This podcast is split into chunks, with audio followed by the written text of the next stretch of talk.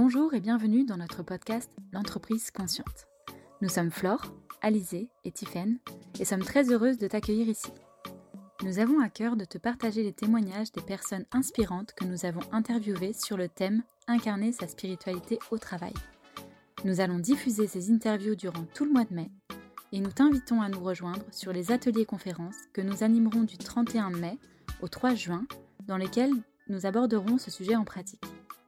Tu trouveras tous les détails dans la description de ce podcast. En attendant, je te souhaite une belle écoute. Bonjour et bienvenue dans ce nouvel épisode du podcast L'entreprise consciente. Nous sommes avec François Badenez. François, tu es consultant en organisation et en innovation RH. Tu accompagnes les entreprises euh, dans leur transformation, notamment avec la Fabrique du Changement que tu as créée à Nantes. Euh, il y a un lien tout particulier pour moi avec la Fabrique du Changement, puisque j'ai eu la chance d'y participer quand j'étais encore salariée en 2017. Ça m'a amené beaucoup d'inspiration et ça m'a connecté à beaucoup d'autorisation, je dirais, à travailler différemment. Et j'ai eu la chance d'intervenir en tant qu'intervenante en 2019 et c'était la première mission, je pense, euh, à mon compte en tant que facilitatrice en intelligence collective. Donc, il y a vraiment un, un lien précieux pour moi avec la Fabrique du Changement. Et donc, j'étais à la Fabrique du Changement de Toulouse. C'est un événement que tu as créé à Nantes, qui se diffuse en France et aussi euh, en dehors des frontières de la métropole. Est-ce que tu veux euh, nous dire qui tu es et euh, nous dire un petit peu plus sur ta mission, ton job? Et moi, je suis un vieil adolescent de 57 ans. Voilà, je suis sociologue de formation, passionné en fait par la transformation. Alors, je ne savais pas forcément que ça s'appelait comme ça hein, au départ, il y a 30 ans, quand on faisait déjà, quand on bousculait un peu l'univers du travail. Euh, on appelait ça conduite du changement, transformation. Alors, c'était rattaché des fois à des démarches qualité. voilà, c'était assez, assez diffus. Et euh, en fait, ça fait maintenant 20 ans que je suis entrepreneur. J'ai bossé dans, en collectivité locale. J'ai bossé aussi bien en marketing de Microsoft. J'ai été directeur de la com d'un hôpital. À Paris. Enfin, j'ai dans des univers métiers assez variés. Je travaille dans le développement économique aussi. Et puis, ça fait maintenant 20 ans, pile poil, que je suis entrepreneur. J'en suis à ma quatrième entreprise et deuxième burn-out, donc je suis dans les clous de, des grands AD euh, qui bossent trop euh, et qui prennent conscience finalement assez tardivement que, que voilà, en tant qu'entrepreneur, on peut se faire du bien, mais on y reviendra, on y reviendra sûrement. Donc ça fait voilà 35 ans que je bosse pas mal d'entreprises. Et le fil rouge des 20 dernières années, c'est vraiment l'aide le conseil et l'accompagnement à la transformation sous plein de formes différentes, euh, du consulting, du coaching. Je suis aujourd'hui surtout conférencier. Je mets mon nez de clown régulièrement et j'essaye d'embarquer les gens. Voilà, donc j'ai la chance à travers ma conférence d'intervenir devant à peu près 5000 personnes par an dans des contextes assez variés. Des fois, c'est des grandes salles de 2000 personnes, d'autres fois, c'est des codires avec 15-20 personnes, des formats plus intimes. J'aime bien les deux. Enfin, tout est tout est intéressant. Et mon métier, c'est de vulgariser, sensibiliser autour des nouvelles façons de travailler, autour des nouvelles pratiques de travail. Voilà, dans une vision la plus transversale possible et la plus systémique possible. Et voilà, on passait pour des ovnis il y a 25 ans, voire des extraterrestres. Aujourd'hui, euh, bah aujourd'hui, on est plutôt euh, un peu débordé par les demandes, tellement il y a de gens qui conscientisent le changement et qui, euh, qui pour le coup, veulent passer à l'action et cherchent des solutions. Voilà. Donc, deux métiers, conseil, coach, conférencier, et puis euh, une activité événementielle forte à travers l'événement que tu as cité et auquel tu as contribué, Alizé, qui est donc la Fabrique du Changement, qui a une implantation désormais dans une dizaine de territoires en France et en Belgique. Toutes les villes ne sont pas toutes les années, il y en a qui se sont mis en pause, comme Toulouse, Bordeaux, Lyon, d'autres qui démarrent, qui arrivent l'année prochaine avec le Finistère, voilà, d'autres qui sont en attente, comme Marseille, Strasbourg et d'autres. Mais voilà, en tout cas, les trois éditions de cette année qui nous mobilisent, c'est Lille, qui a eu lieu il y a 15 jours, Nantes à la fin du mois de mai et l'Océan Indien. Donc, on a mis un pied, on en est très fiers, dans les dom-toms, qui sont souvent des territoires un peu abandonnés sur les manifs professionnels, où il ne se passe pas forcément sur le volet B2B euh, beaucoup, de, choses, euh, et avec une équipe formidable là-bas qui nous aide. Merci beaucoup. Est-ce que tu veux nous en dire plus donc, sur la thématique euh, pour laquelle on, t'a invité aujourd'hui, sur euh, cette notion de spiritualité? Est-ce que tu veux nous partager euh, ta vision ou ta définition de la spiritualité? Alors, je ne sais pas si j'ai une définition, il, y en a, il y en a sûrement plusieurs. En tout cas, ce que moi je comprends et ce que je ressens, quand on me pose des questions autour de ça, de l'entreprise consciente ou de l'entreprise spirituelle, bah, déjà, c'est le plaisir d'avoir redécouvert il y a deux ans, grâce à une amie, Céline Cadeau, du domaine du présent, que spiritualité, l'étymologie euh, latine, euh, renvoie au souffle et à la respiration, puisque c'est une contraction de esprit et souffle. Je trouvais ça intéressant, puisque le sujet de l'année dernière de la fabrique, c'était justement respiration au pluriel, avec notre baseline, notre fil rouge des fabriques, c'est je change, nous changeons, tu, tu l'as dit dans ton introduction, et je change, nous changeons, ça part de cette conviction profonde qu'il ne peut pas y avoir de changement collectif d'entreprise, d'organisation ou de société s'il n'y a pas aussi des prises de conscience individuelles du rôle qu'on a à jouer ou qu'on peut jouer là-dedans. C'est-à-dire plutôt de se positionner juste en victime ou, dans la frustration, le côté on se sent tous un peu là des politiques, des machins, de, l'inconscience qu'il y a, alors que la dépression, l'éco-anxiété, la, la, conscience écologique, elle est là et depuis longtemps. Moi, ça fait longtemps que je la vois, comme le sentiment européen. Et on mesure tous les jours le décalage avec les institutions et les gros bazars où tu te dis, mais bon Dieu. Donc, moi, ça fait longtemps que j'en attends plus rien, personnellement et que je pense que c'est à notre niveau, à nous, que ça va se jouer, non pas en termes de responsabilité sur tous les champs, parce que bah, c'est normal et légitime d'attendre des choses aussi des politiques et des institutions, mais dans notre capacité de mobilisation et surtout de se dire, OK, c'est la merde, on est dans une petite barque qui prend l'eau, il y a des rochers, il y a un grand brouillard, on est tous dans l'incertitude. Les gens qui me demandent des prévisionnels à trois ans en ce moment, ça me fait euh, péter de rire, parce que moi, je n'ai pas de visibilité à six mois et je fais avec. Et c'est ouais, c'est dur l'incertitude parce que notre cerveau n'est pas câblé pour ça.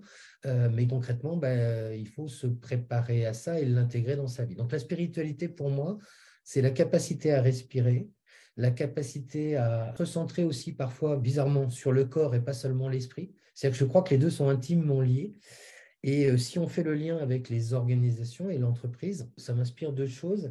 Le fait qu'on n'a pas assez travaillé dans notre beau pays, comme dans la plupart des pays latins, sur le développement personnel et sur le bonheur des enfants. C'est-à-dire qu'au lieu de les gaver comme des oies de programmes, de machins, de matières, alors que la moitié des métiers de 2030 n'existent pas encore, on continue, on en fait des petits experts, alors qu'on a besoin. Moi, j'aimerais qu'on en fasse des experts en bonheur ou en tout cas en, en, conscience euh, d'un champ des possibles et que dans l'entreprise, ça se traduise par aussi la prise de conscience des entrepreneurs, mais elle est de plus en plus souvent là, que l'entreprise a aussi un rôle, un rôle à jouer dans la cité pour faire respirer la cité. Et, mais pour que l'entreprise aille vers ces champs-là, vers la responsabilité sociale, environnementale, tout simplement la, la RSO, qu'est-ce qu'on peut apporter sur notre impact social, sociétal, etc. Il faut que les membres qui la composent aient cette conscience-là aussi. Et aujourd'hui, on a souvent des managers qui sont picousés au management du risque, au contrôle, à l'hyper, enfin qui sont finalement euh, et qui, sont depuis qu'ils sont enfants dans des, des, écosystèmes d'hyper-compétitivité. C'est-à-dire en France, on est encore dans un système, quand je vois les, le nombre d'activités qu'ont les gamins le week-end maintenant, mais foutez-leur la paix, laissez-les s'ennuyer. Mon de Dieu, c'est comme ça que leur cerveau va se développer. On essaie de les programmer. C'est absurde. Surtout dans le monde dans lequel on vit aujourd'hui, il faut laisser tout le monde respirer. Donc la spiritualité, pour moi, ça serait cette conscience-là de la nécessité de respirer, de se réancrer sur notre souffle, se recentrer aussi sur nos corps et d'arrêter de, toujours intellectualiser tout. Par exemple, sur l'entreprise idéale, on pourrait, on peut faire des séminaires de quatre mois sur voilà, entreprise à mission, entreprise régénérative, entreprise libérée, entreprise ceci. Tout ça, pour moi, dire c'est la même chose. Hein. C'est l'innovation organisationnelle, c'est l'innovation managériale, c'est comment on fait pour s'adapter un monde très incertain et un peu brutal. Mais en tout cas, notre, notre job, oui, c'est de, me semble-t-il, d'entrepreneur, c'est aussi de, bien sûr, de favoriser le bien-être au travail. Alors moi, j'y arrive pas toujours non plus. Hein. On est comme tout le monde. On vit aussi les tensions de l'extérieur. On a nos coups de mou, nos coups de blues, nos doutes. Euh, donc on ne fait pas tout bien, bien sûr, mais au moins on essaye. C'est un peu ce message-là, moi, que j'essaie de faire passer aux entreprises et aux êtres humains que je croise je pense que ouvrir des portes sur des nouvelles façons de travailler dans l'entreprise et ouvrir en même temps sur le développement personnel, c'est tout simplement mieux travailler ensemble. Être conscient que, par exemple, accueillir les émotions, euh, on ne gère pas ses émotions, on accueille ses émotions. Ben ça, c'est des sujets dont on ne parlait pas du tout. alors, dans les, hommes de ma génération, je ne vous raconte même pas. Quand j'étais à l'école, alors j'étais chez les Jésuites en plus, donc vous voyez, il y a un petit lien avec le thème. J'ai eu euh, un phénomène un peu de révolte d'adolescents à bouffer du curé pendant 10 ans. Et c'est seulement depuis 20 euh, ans que je conscientise tout ce que ça m'a apporté, parce qu'il se trouve que c'était des jésuites un peu à part. Je ne sais pas si vous le savez, mais les jésuites, c'est un peu l'extrême gauche du Vatican, en fait, c'est un peu les insoumis au sein du Vatican. Des intellectuels, en gros. et il y a des prêtres ouvriers. Donc moi, les, enseignants que j'avais, c'était des gens, des prêtres qui, étaient euh, enseignants dans les favelas au Nicaragua ou, au Brésil avant, et puis euh, avec des méthodes d'éducation basées sur Montessori et Freinet, à fond. J'en avais pas conscience quand j'étais petit, mais on faisait de l'expression corporelle, on faisait de la musique, on faisait beaucoup d'art, euh, etc. Et on faisait aussi du journalisme pour analyser la, la, critique des médias. Donc je vous parle de ça il y a 40 ans, d'accord? Donc ils étaient plutôt en avance, les jésuites. Au-delà de ça, je pense qu'après, c'est sans doute particulier aux entrepreneurs. On n'a pas tous le même parcours, la même influence d'éducation, de, famille, de parcours de vie. Mais je ne connais pas beaucoup d'entrepreneurs qui ne soient pas humanistes, très honnêtement. Mais je parle des vrais entrepreneurs. Hein. Je ne parle pas des gens qui travaillent au CAC 40, qui n'ont jamais pris un risque de leur vie avec un seul euro de leur vie. Ça, ce n'est pas des entrepreneurs, c'est des cadres dirigeants. Ce n'est pas la même chose du tout. La plupart des, boîtes que je rencontre, patrons de PME ou membres du CODIR des PME et TPE, ont une vision assez aiguë du social, savent euh, combien c'est précieux et, combien il faut s'appuyer sur leurs troupes, euh, ne licencient jamais par gaieté de cœur, hein, quand ça arrive, hélas, et sont plutôt au contraire à, se dire qu'ils bah, sont très fiers quand ils créent de l'emploi et quand ils créent de la valeur, puisque pour avoir de la valeur à partager, encore faut-il en créer à un moment donné. Dans, dans l'ensemble, je trouve que les, plein de choses qui relient l'organisation au spirituel. Merci beaucoup pour cette réponse euh, qui euh, m'a fait voyager. J'avais le sourire quand tu parlais euh, des jésuites et que tu recalais des, des moments euh, de ce qui a pu être transmis. Et effectivement, on, a parfois le lien entre la spiritualité et la religion qui se crée. c'est pas forcément la même chose, mais, mais en tout cas, la religion est teintée de spiritualité, à voir après comment c'est repris. À un moment donné, tu as donné une phrase qui était en tant qu'entrepreneur, on peut se faire du bien. Et dans ma tête, ça a résonné aussi en tant que manager, on peut se faire du bien. Tu as parlé d'accueillir ses émotions, de respirer. Concrètement, comment est-ce que ça peut s'incarner au quotidien, cette spiritualité? Comment est-ce que ça peut venir soutenir ce projet aussi de se faire du bien en tant que personne dans l'œuvre qu'on apporte à l'entreprise? Bah, je pense que c'est vraiment par la formation et la pédagogie et le fait de continuer à sensibiliser, évangéliser, éduquer. Alors moi, j'essaie d'intervenir euh, quand je peux dans les grandes écoles ou je suis très fier d'intervenir. Je me marre parce que ils vont en prendre plein la tête, les pauvres, à l'ENA et l'INET euh, avec les hauts fonctionnaires euh, au mois de septembre. Mais je suis ravi de les rencontrer parce qu'il y a plein de gens intelligents, plein de gens qui ont envie de faire des choses. Après, ils ne sont pas forcément câblés sur tous nos champs. Donc, justement, ça va être sans doute un, choc. Mais ça va être. Euh, voilà, ces frottements sont intéressants aussi. D'ailleurs, je trouve qu'il faut, il y, a, une limite aussi, tu sais, aux incantations à la bienveillance et, ou même quand on parle de CNV, c'est des conflits, ils existent et ils existeront toujours. Il faut arrêter d'en avoir peur. C'est la question de comment on les appréhende, comment on, peut, euh, on peut travailler dessus. Euh, alors, il y a des méthodes comme la CNV, il y a des, on peut se former à ça, on peut former les managers à ça. J'appelle ça, moi, globalement, quand je ne sais plus quoi dire, l'intelligence relationnelle. Euh, et ça passe par des méthodes de facilitation, des techniques d'animation de groupe. Sur la question de comment on fait, je pense qu'il y a des séminaires qui peuvent être marquants. Moi, je crois beaucoup, par exemple, à des méthodes d'intelligence collective comme les forums ouverts, comme le CODEV. Comme le... Donc, il y, a, plein de choses à faire rentrer dans l'entreprise qu'ils ne connaissent pas forcément, quelquefois juste par le séminaire annuel. Je vois une de nos tactiques, nous, favorites de conduite du changement, c'est de lancer et accompagner l'émergence de communautés d'ambassadeurs du changement en interne, des communautés de facilitateurs, en fait. C'est vraiment par la formation et l'accompagnement des managers, des cadres dirigeants, parce qu'ils ne sont pas à la fête en ce moment, ils en prennent plein la tête, euh, le management intermédiaire notamment, mais aussi les codires. Et comme on est dans une culture de la performance individuelle et de la compétition, ils n'osent pas le dire. Alors à moi, ils me le disent, parce que je suis coach. Euh, et en privé, ils le disent qu'ils sont paumés, en fait. Euh, mais comme on est dans une vision, tu dans une vision, alors je, pense que ça vient de la mythologie du gaullisme, euh, l'homme providentiel qui va nous sortir d'affaires. Tu sais, depuis 45, on s'en est parmi. Donc on attend toujours un homme ou une femme providentielle ou une solution, en tout cas, de, je ne sais pas qui va écouter encore Macron ce soir, mais enfin bref, on, a l'air d'attendre machin. Mais sauf que ça ne peut pas venir que d'un seul homme. Ça peut pas, quand, bien même il serait aussi le plus performant euh, du monde, lui et son administration, c'est pas vu le bordel et la complexité dans laquelle on est, c'est bien collectivement qu'on doit trouver des solutions. Donc les managers ont un rôle clé à jouer là-dessus, mais il faut lever l'ambiguïté euh, de qu'est-ce que c'est manager en 2023. Moi, je ne pense pas que manager en 2023, tu sais, on appelle ça un cadre. Donc, on a des cadres qui travaille dans des cases Excel, au moment où toutes les questions et les inputs euh, un peu anxiogènes qu'on prend dans la gueule sont, euh, sont très variés, multiformes, numériques, transition numérique, managériale, organisationnelle, environnementale, j'en passe et des meilleurs. Déjà, il faut arrêter d'appeler ça une crise. Ce n'est pas une crise, c'est un changement de cycle profond. Donc, faire le deuil de la crise et accepter l'idée que, ah ouais, va y avoir une nouvelle normalité, puis là, on est bien bousculé et on va en chier pendant quelques années parce qu'on a cette injonction à, bouger. Et qui, euh, ben, de voir ça juste comme une, euh, euh, comment dire, comme une crise, justement, mais plutôt comme une opportunité. Euh, donc, je pense qu'il peut aussi sortir le meilleur euh, du, merdier actuel et qu'en tout cas, ça interroge et ça vient toucher des trucs qui nous font mal, qui picotent sur l'organisation du travail, les horaires, l'équilibre vie pro, vie perso. Après, on n'est pas à la place des gens non plus. La petite limite sur le distinguo bonheur-bien-être, c'est qu'on n'est pas non plus dans la sphère privée. C'est moi, ma collaboratrice peut ne pas euh, bien aller parce qu'elle a un gros chagrin d'amour, par exemple à quel moment ça me regarde, tu vois. Euh, par contre, si elle ne me dit pas que dans sa météo personnelle ou dans son écologie personnelle, elle vit un truc pas facile en ce moment sans forcément me donner de précision, ben, je ne peux pas le savoir. Donc, créer des rituels d'oralisation et de verbalisation. Écoutez, hein, tout simplement. Nous, on partage en équipe. Alors, encore une fois, avec toutes les réserves que j'ai dit tout à l'heure, c'est-à-dire qu'on n'est pas exemplaire surtout, mais on partage en équipe le lundi matin notre, euh, justement, notre écologie personnelle. Avec quoi on arrive, donc, euh, je pense que c'est important de former les managers à parler de ça avec leurs collaborateurs. La CNV, la médiation, d'une façon générale, c'est passionnant.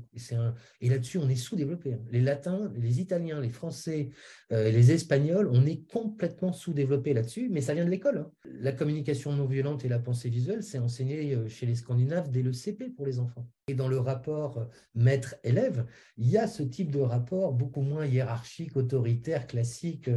voilà, on est un peu bébé là-dessus, en fait.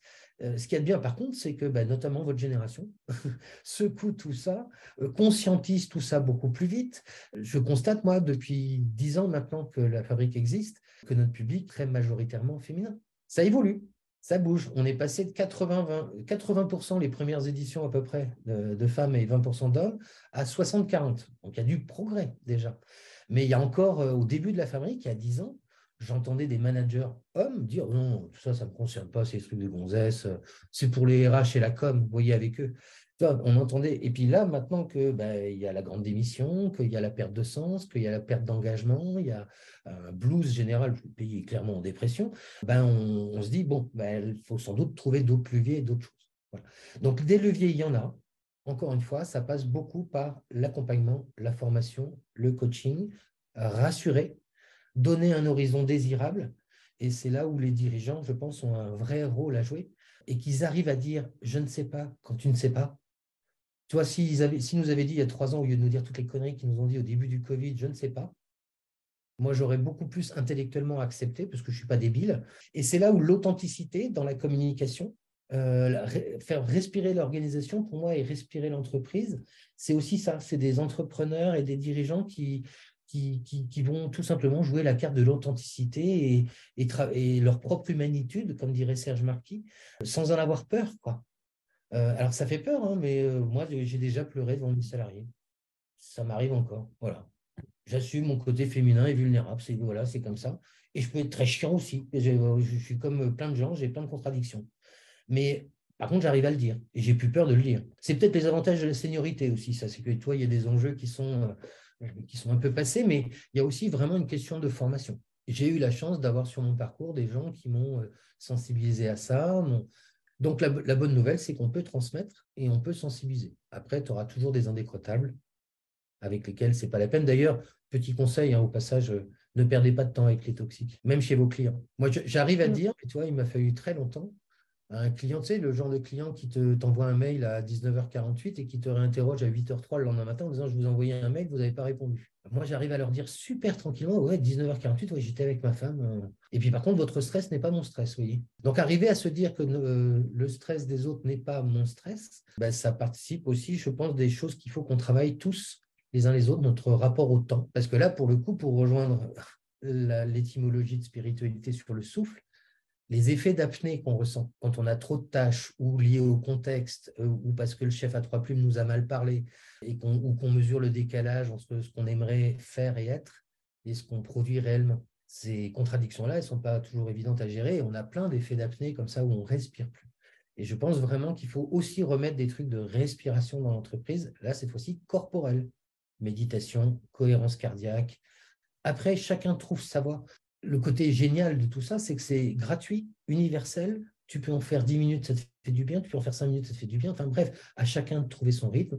Moi, c'est tous les jours 10 euh, minutes, un quart d'heure. Je pense qu'il faut faire connaître ça aussi absolument aux DRH, aux organismes de formation et, et vulgariser quelque part des techniques de développement personnel, ou considérées comme telles, pour les importer dans le monde de l'entreprise. Ça tombe bien, c'est ce qu'on va faire à la, Fabrique euh, du changement euh, au, mois, de mai, puisqu'il y a un nouvel espace qui s'appelle Fabrique du bien-être, qui pour le coup va donner naissance à une coopérative du bien-être, euh, une SCOP, auquel on va s'amuser un peu. Génial, merci pour cette riche réponse. Tu parles de la Fabrique du Changement. Donc, la Fabrique du Changement, c'est le 25 et le 26 mai 2023 à Nantes.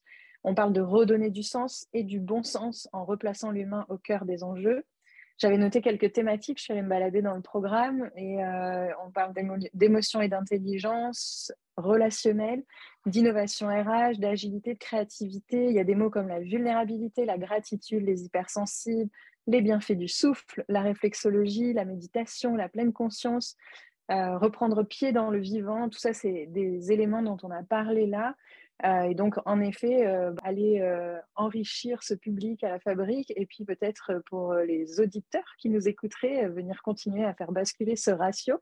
C'est intéressant aussi ce que tu poses là sur la notion de, genre. Quel est finalement le genre qui a l'air d'être le plus curieux sur le sujet?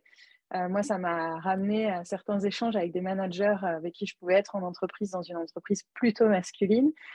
Et en fait, euh, j'avais beaucoup d'empathie pour eux parce que je, je pense qu'il y avait une forme de handicap.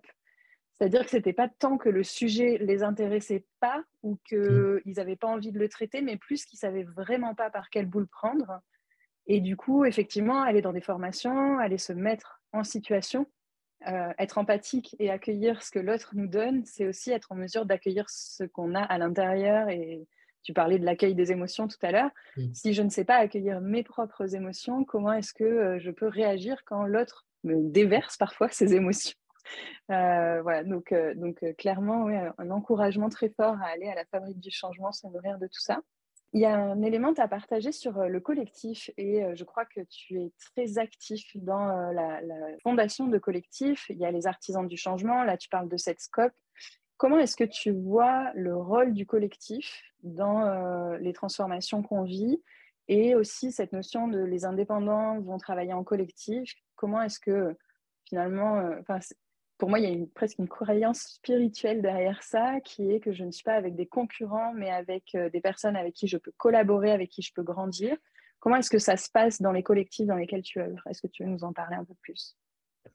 C'est exactement ça. En fait, c'est je ne pense pas que ce soit une croyance, c'est qu'on peut presque parler d'idéologie. En fait, nous, on est dans une mauvaise idéologie qui est celle de l'hypercompétitivité comme modèle de développement et modèle d'accumulation de capital. Ça marchait sans doute euh, à l'ère industrielle et jusqu'au milieu des années 80.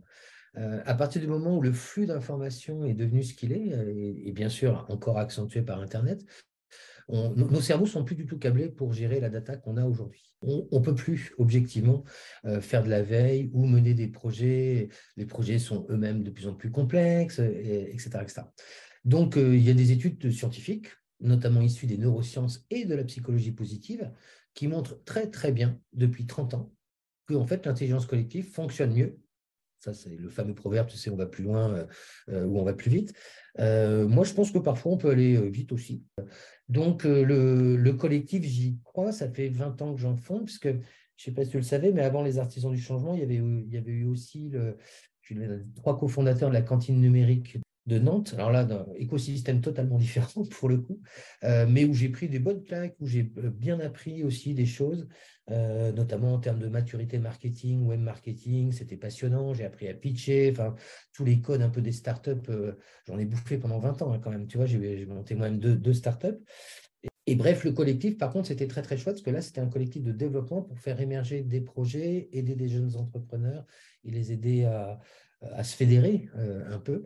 Et puis les artisans du changement, on est plus proche de ce que tu as décrit dans ta question, c'est-à-dire fédérer des indépendants et dépasser ce rapport de compétitivité.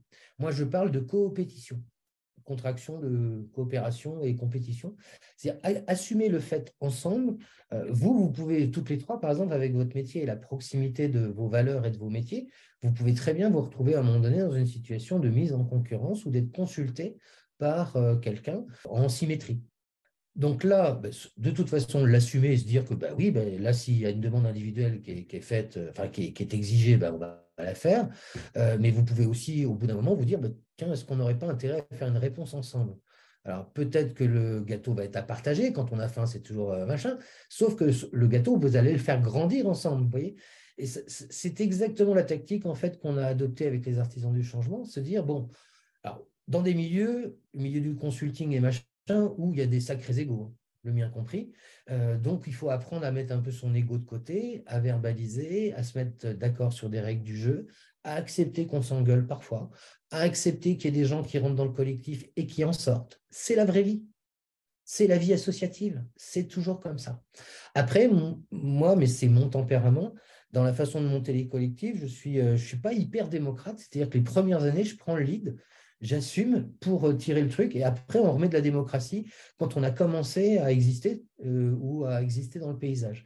Et avec les artisans du changement, là, vous voyez, après, ça fait bientôt dix ans qu'on existe, parce que notre destin est très symétrique avec la fabrique du changement, puisque notre collectif est né de la fabrique. Et après, ça marche, ça matche pas avec tout le monde de la même façon, évidemment, c'est la vraie vie, et c'est pas grave. Euh, par contre, ben, il faut rendre ce collectif lui aussi respirant. Et donc là, c'est un peu le pari, tu vois, qu'on prend. On va faire un séminaire un peu refondateur à la fin du mois d'août pour relancer un peu le collectif, parce que ben, c'est de la matière humaine. Donc, il y a tout le temps besoin de médiation, d'ajustement, de machin. Après le contexte qu'on vient de vivre et dans le contexte dans lequel on est, euh, où les égoïsmes euh, ont tendance à se renforcer, les gens à se recroqueviller, euh, et où on a l'impression que bah oui, si on n'est pas meilleur que l'autre, on ne va pas s'en sortir. Non, non, la réponse, je la vois dans l'économie sociale, je la, vois, je la vois sur le plan économique. C'est tous les gens, les, anglo-saxons appellent ça depuis très très longtemps, ils n'ont pas attendu la Covid, ils appellent ça des clusters. Donc, nous, les artisans du changement, je crois même que c'est dans nos statuts, et ça, date d'il y a 12 ans, enfin 10 ans, il y a cluster de talents indépendants. Et c'est ça qu'il s'agit de fédérer aujourd'hui, c'est des talents indépendants pouvant apporter des bouts de réponse, accepter l'idée de temps en temps que ce n'est pas finalement sa propre offre qu'on va pousser, mais celle de la camarade parce qu'elle nous semble mieux placée et plus pertinente. Et après, ça n'empêche pas de faire des trucs aussi sérieusement, des, apports des contrats d'apport d'affaires. Euh, tu m'apportes un business une fois, c'est toi qui le produis, la fois d'après, c'est moi. Et la plupart du temps, on fait des choses ensemble. La réponse, elle, elle peut être que dans le collectif avec des prises de conscience individuelles. Génial. Dans ce que tu nous partages, je crois qu'il y a beaucoup de choses qui font résonance avec des discussions qu'on a pu avoir. Euh, Tiffaine, Flore, est-ce que vous voulez euh, adresser une question à François?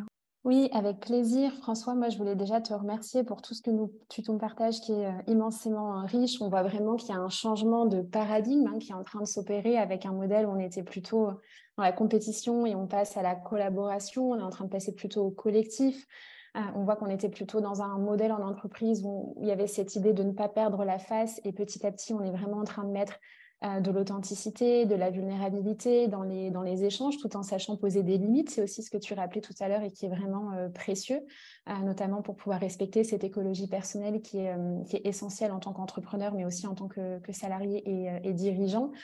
et on passe aussi d'un paradigme qui était quelque chose dans lequel on a des bilans prévisionnels, un futur à 5 ans, à 10 ans, à quelque chose qui est complètement volatile et incertain. Et, toi, c'est tout ce que tu abordes en profondeur dans tes séminaires. Et d'ailleurs, ça m'a vraiment fait penser au fait que les séminaires, c'est une forme de respiration que tu offres aussi aux salariés et aux dirigeants euh, qui viennent dans ces, euh, dans ces espaces que tu crées, que tu co-crées. Et la question que j'avais envie de te poser, elle est en lien avec cette incertitude.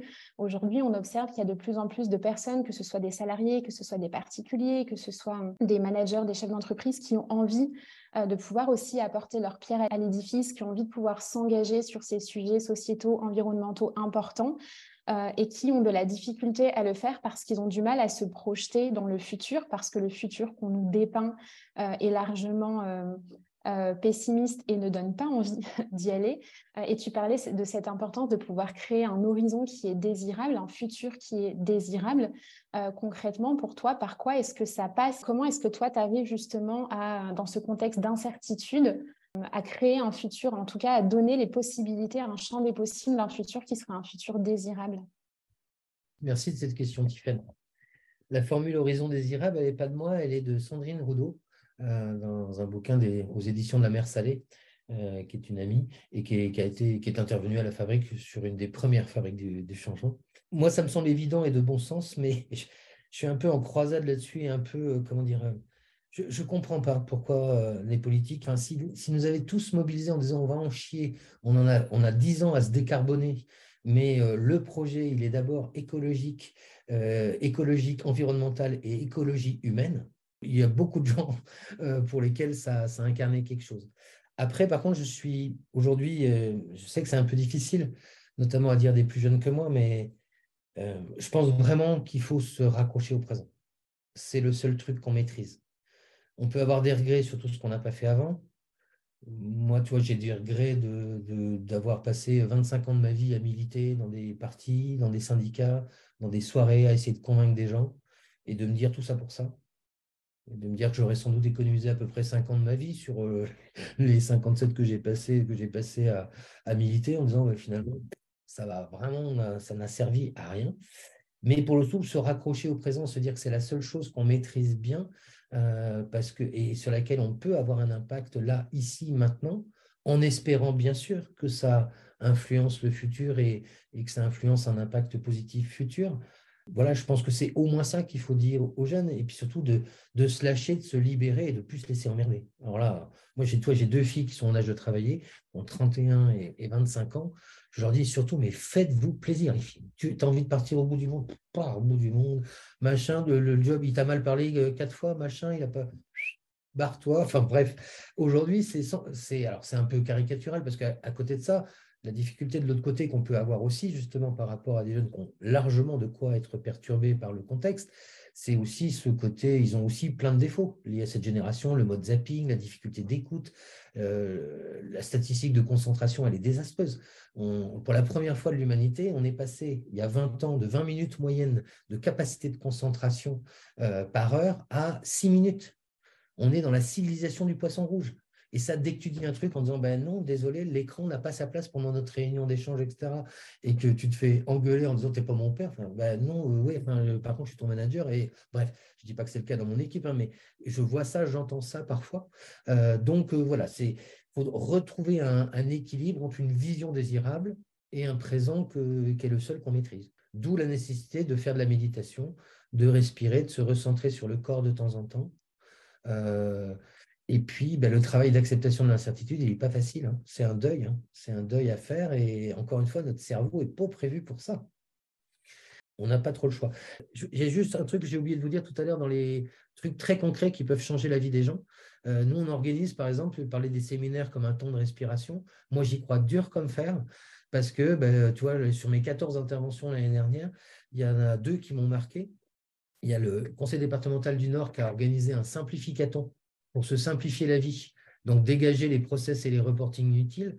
Donc, organiser un simplificaton, c'est changer la vie des gens en dégommant des trucs, des millefeuilles administratifs et bureaucratiques à la con, qui nous empêchent de bien respirer, justement, ou de nous mobiliser sur notre client, sur notre produit et sur l'innovation. Donc, c'est euh, ça aussi, faire euh, respirer, c'est des choses aussi simples que ça. Et puis, la CAF euh, de Tours, que je trouve vraiment une intervention très sympa il y a quelques mois, au mois de novembre, qui a décidé de ne plus faire de réunion passé 16h30 euh, et de ne plus faire une seule réunion d'une heure trente et pas plus de 15 mails par jour. Parce que là aussi, la représentation mentale du travail en France, du bon manager, donc un manager, ça fait des réunions et ça lit des mails. 18 ans de la vie professionnelle d'un manager public passé en réunion, 16 ans dans le privé. À comparer avec nos amis scandinaves qui n'en passent que 10. Là aussi, on peut se dire, bah oui, des réunions, c'est important les réunions. Bah oui, il en faut, bien sûr. Mais comment, plus court, etc. Donc là, on peut vraiment changer la vie des gens avec des petites choses comme ça. Euh, merci pour l'exemple du simplificaton. Effectivement, il y a quelques réunions qui pourraient euh, certainement être victimes d'un simplificaton. Flore, est-ce que tu veux nous partager euh, une question pour François? Mais déjà, un grand merci pour François. J'ai l'impression de prendre une bouffée d'air frais énorme, là, de respirer comme jamais. Et ça me rappelle les années que j'ai passées en entreprise où, j'enchaînais les réunions et il n'y avait plus de place pour pour l'action. Et, pour le coup, j'aimerais tellement que ça, ça puisse venir aux oreilles de, bah, tous, les, tous les chefs d'entreprise qui, qui existent aujourd'hui. J'avais une question par rapport à toutes les, ces améliorations, ces changements, ces transformations que tu as mis en place dans les équipes chez lesquelles tu es intervenu. Euh, est-ce qu'il y a d'autres exemples euh, marquants qui, euh, qui ont permis de transformer la vie des équipes, mais aussi des gens dans un contexte plus personnel en fait? Toutes ces transformations qui ont eu lieu de moins de réunions, de plus, que ce soit pas la honte de partir à 18h parce qu'on a, une vie personnelle, enfin des, changements que tu peux mettre en place en entreprise ou que les entreprises mettent en place suite à ton action. Est-ce que tu en aurais d'autres à partager? Oui. alors, je vais prendre des exemples. Je suis désolé parce que pour le coup, ça va être très immodeste, mais euh, je, vais prendre un exemple d'une mission qui démarre demain avec une DRH dans un groupe industriel de Vendée, dont le dirigeant m'a interpellé à la fabrique du changement l'année dernière, en 2022, pour me dire, écoute François, ça fait quatre ans que je viens, je suis ingénieur, donc un peu handicapé au départ par rapport à tous les sujets que tu portes. Et il me dit, tu as changé ma vie. Ah, je dis, ah bon euh. Et le mec, il creuse un peu derrière en disant, bah ouais, ouais, tu m'as ouvert à tous ces sujets-là qui étaient très, très loin de mon quotidien et de ma formation et de machin. Et on a mis en place des choses et euh, je voudrais qu'on aille un cran plus loin et que tu nous accompagnes. Et donc, l'accompagnement démarre euh, demain. Euh, mais voilà, donc c'est super émouvant. moi, c'est vraiment pour, pour ça que je fais ce job. Et mon équipe, je sais qu'elle est aussi mobilisée derrière, justement quand on a ces retours des gens qui vivent les fabriques ou qui vivent nos accompagnements et qui nous remercient du changement que ça a eu. Alors, quelquefois, c'est des changements un peu durs aussi. Hein. Il y a aussi des gens qui changent de trajectoire, qui se réorientent, qui, qui, tirent les conséquences d'un certain nombre de, de choses, tu vois. Mais c'est toujours pour aller en mouvement, de toute façon. Déjà, s'il y a du mouvement, c'est positif. Le pire, ce serait l'inertie.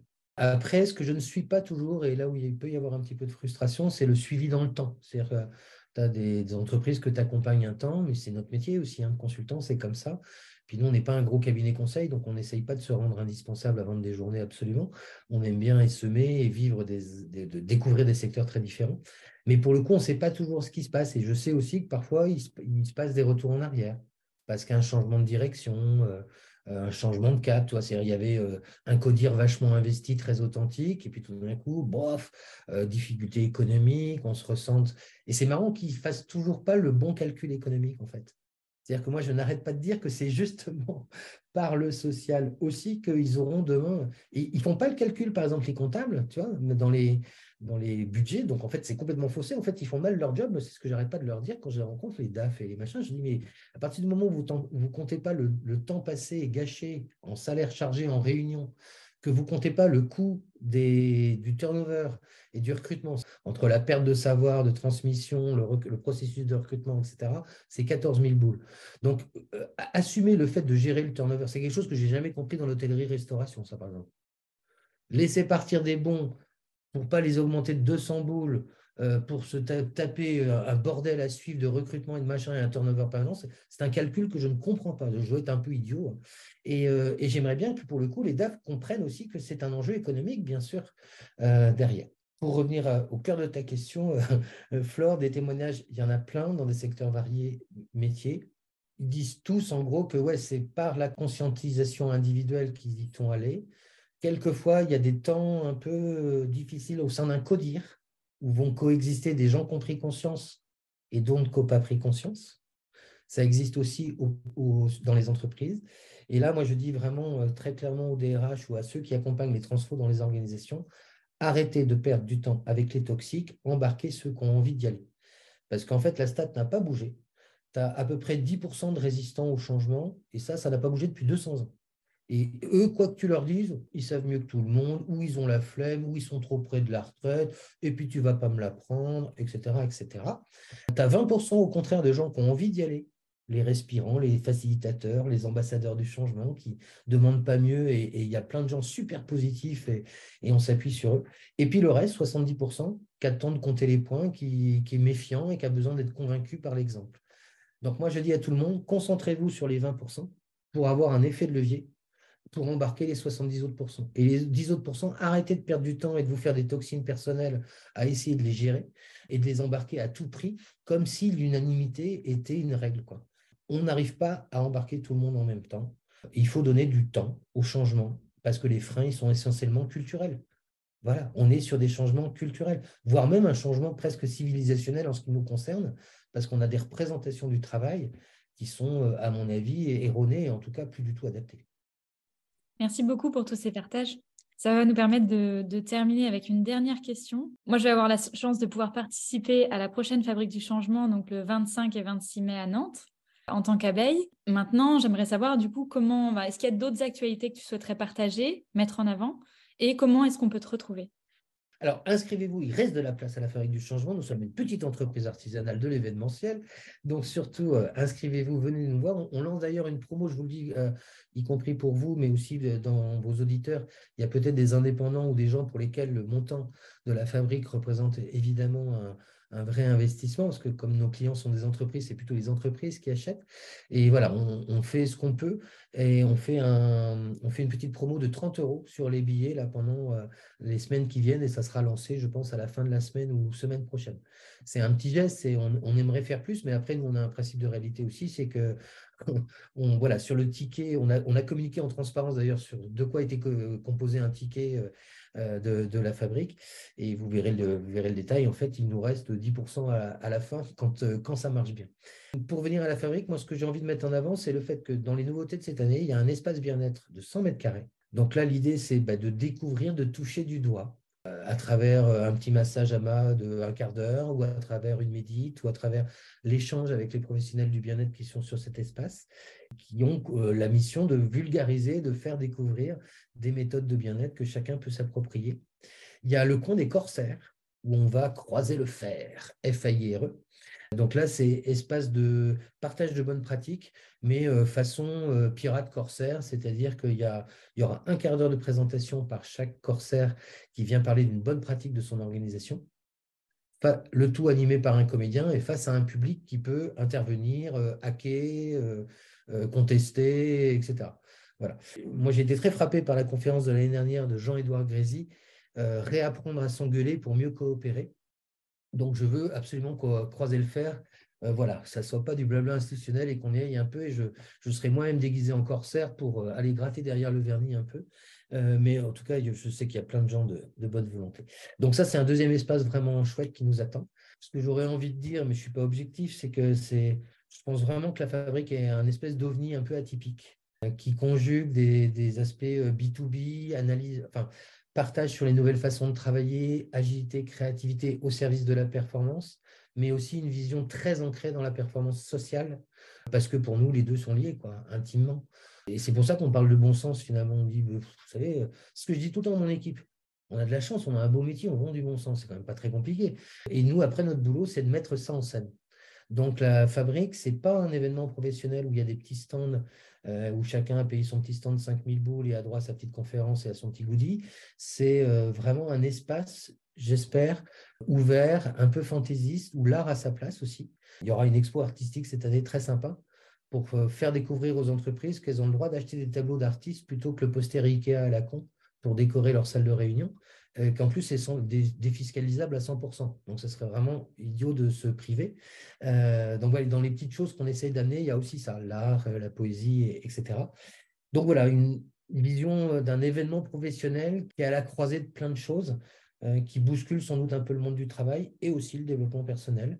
Mais voilà, ce n'est pas un salon bien-être. c'est, on est aussi très ancré sur euh, les enjeux économiques euh, des entreprises et des organisations. Et en ce moment, la grosse demande, c'est beaucoup autour de aidez-nous à nous transformer de façon positive pour avoir un meilleur impact sur la société et accessoirement des salariés engagés qui ont envie de rester. Parce qu'il y a un petit enjeu autour de ça. Merci beaucoup euh, pour ça. Et en t'écoutant, je me suis dit, je veux en remettre une couche et on n'est pas affilié euh, à la Fabrique du Changement. On ne recevra aucune commission pour euh, les billets qui pourraient être achetés via ce podcast. Mais je me suis souvenue de cette première édition où j'étais à la Fabrique à Toulouse, où j'ai accompagné une délégation de managers. Et c'est encore un régal dans mon souvenir de revoir ce manager avec qui j'étais, avec son téléphone qui se disait mais mince, j'ai des mails qui arrivent, moi j'ai des trucs importants à faire, et juste à côté de lui un clown sur échasse. Je trouve que ça, euh, ben, juste pour ça en fait, ça vaut le coup euh, d'y aller. Et je repense à ce manager avec qui je suis restée en contact depuis et quel chemin il a parcouru depuis. Donc, en quoi la fabrique a influencé ça ou pas? Moi, je pense qu'il y a quand même une part qui a germé de là. Euh, et c'est quelqu'un qui aujourd'hui écoute régulièrement le podcast de Clotilde Dussoulier sur Change ma vie, qui me questionne régulièrement sur du développement personnel, sur des approches complètement différentes, alors qu'à ce moment-là, pour lui, c'était presque une souffrance d'être dans cette journée parce qu'il était beaucoup trop loin de sa réalité opérationnelle. on diffusera ton podcast en début de mois de mai. J'espère que la promotion des 30 euros sera toujours active, mais quoi qu'il en soit, j'encourage les indépendants à à y aller, même si ces 30 euros euh, ne sont pas euh, en réduction. Merci beaucoup, beaucoup François pour tous ces partages. C'était vraiment euh, hyper riche. J'espère que vous aurez plein de monde avec Flore pour cette super fabrique les 25 et 26 mai à Nantes. Puis ben, au plaisir de, de, te retrouver. Un grand plaisir pour, pour votre émission, pour vos sourires et la qualité de vos questions. C'était un plaisir. Continuons de changer le monde.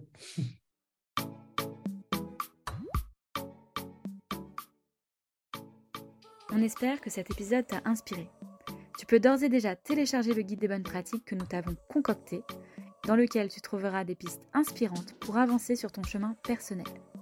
Et si tu souhaites explorer ce sujet en live avec nous, nous t'invitons à nous rejoindre sur les ateliers conférences que nous animerons du 31 mai au 3 juin, dans lequel nous aborderons ce sujet en pratique. Tu trouveras tous les détails dans la description de ce podcast peux nous retrouver sur LinkedIn et Instagram sur la page L'entreprise consciente pour retrouver toutes les informations concernant ce podcast et le cycle d'ateliers conférences. À bientôt!